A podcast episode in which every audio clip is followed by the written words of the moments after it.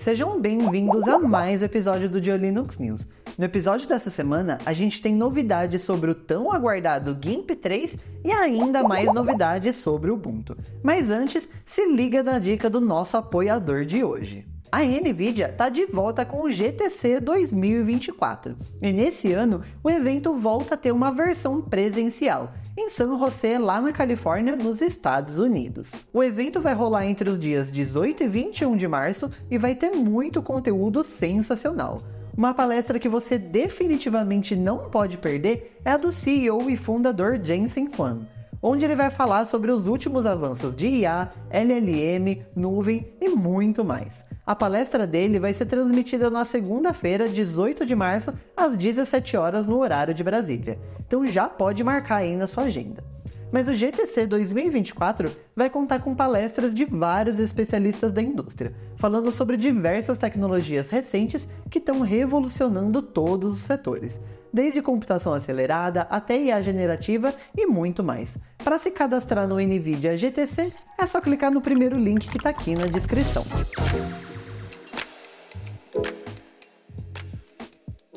Se você utiliza algum serviço do Google, você com certeza já se deparou com um aviso de que a tela de login vai mudar de visual logo logo. Finalmente a nossa curiosidade foi alimentada e a gente já pode ver uma imagem dessa tal nova tela de login. Só não crie muita expectativa porque ela não é tão diferente assim. Mas o novo layout agora é baseado no Material Design e a ideia é que ela se adapte melhor a diferentes tamanhos de tela. Por enquanto, a gente só tem imagens mesmo, já que o novo design só deve ser liberado para todo mundo no dia 4 de março. Quer compartilhar a tela do seu computador na TV ou em algum outro dispositivo para poder mostrar as fotos da sua última viagem, por exemplo? Agora você pode fazer isso com o aplicativo GNOME Network Displays. Recentemente, ele foi atualizado e permite fazer stream da sua tela para outros dispositivos utilizando o protocolo Chromecast ou Miracast over Infrastructure, também conhecido como MICE. Essas são funcionalidades pedidas pela comunidade faz um tempão, e é muito bom ver ela finalmente chegando no aplicativo. E além disso, a nova versão do Network Displays também foi portada para GTK 4 e recebeu algumas melhorias no back-end. Se você quiser testar por aí, é só baixar a aplicação lá no FlatHub. O Firefox, um navegador que você com certeza já ouviu falar, acabou de chegar na versão 123. Ele não trouxe nenhuma ferramenta nova, mas ele melhorou várias das já existentes. A primeira delas é na ferramenta de tradução. Agora, além de traduzir o texto da página, ele também vai ser capaz de traduzir tooltips, que são aqueles pop-upzinhos que aparecem explicando alguma coisa, além de conseguir traduzir textos das caixas de formulários. Agora, o Firefox conta com uma ferramenta de reporte de compatibilidade da web. Com essa ferramenta, caso um site que você esteja acessando não funcione corretamente no Firefox, você pode avisar a Mozilla para ajudar eles a identificar os problemas e melhorar o navegador. Agora no Linux, o Firefox utiliza o EVDev para o suporte a controles.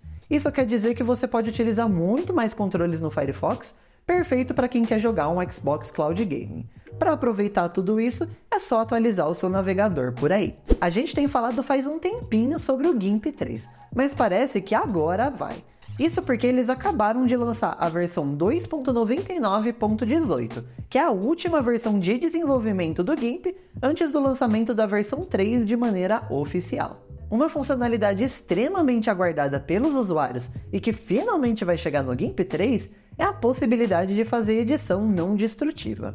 Agora, você pode fazer qualquer ajuste na sua foto sem aplicar os efeitos diretamente nos pixels da camada, facilitando caso você queira reverter alguma coisa. Eles estão um pouquinho atrasados no roadmap, mas se tudo der certo daqui para frente, a gente deve ver a versão final do GIMP 3 sendo lançada antes de 9 de maio. Nas duas últimas semanas, a gente trouxe por aqui novidades da próxima LTS do Ubuntu, a 2404. Nessa semana vai ser um pouquinho diferente.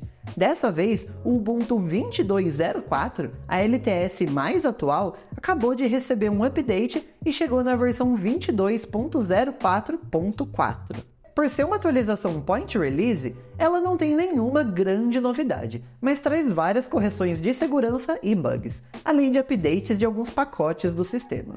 Essa nova versão traz o kernel na versão 6.5, o que garante mais compatibilidade de hardware, e o Mesa está na versão 23.2.1. Entre os pacotes que foram atualizados, o Thunderbird agora está na versão 115.6 e o Firefox na versão 122. Para você aproveitar essas novidades, é só atualizar o seu sistema por aí. Caso ainda não tenha o Ubuntu instalado, a versão disponível no site para baixar já é a mais recente. Bora pro job? Ainda falando de Ubuntu, agora uma notícia não tão boa assim. Recentemente, a Snap Store passou por mais um escândalo de aplicativo fraudulento. Pela segunda vez, foi aprovado na loja um aplicativo de criptomoedas que se dizia ser o Exodus Wallet. Um usuário reportou que quando usou o aplicativo, a sua carteira de criptomoedas foi esvaziada completamente. A Canonical já removeu o aplicativo da loja e está investigando o acontecido. Mas o grande problema é que essa não é a primeira vez que isso acontece. Em outubro de 2023, alguns usuários encontraram vários aplicativos falsos de criptomoeda na loja, que estavam roubando os fundos dos usuários. Apesar da Canonical estar agindo rápido para resolver isso, é necessária alguma revisão na política da loja, para que esse tipo de coisa não aconteça mais. A Orange Pi fez uma parceria com o Manjaro e juntas estão lançando um novo console portátil, o Orange Pi Neo. Na mesma pegada do Steam Deck, é um console portátil rodando Linux para jogar os seus jogos não só do Steam, mas de outras lojas que também funcionam no Linux.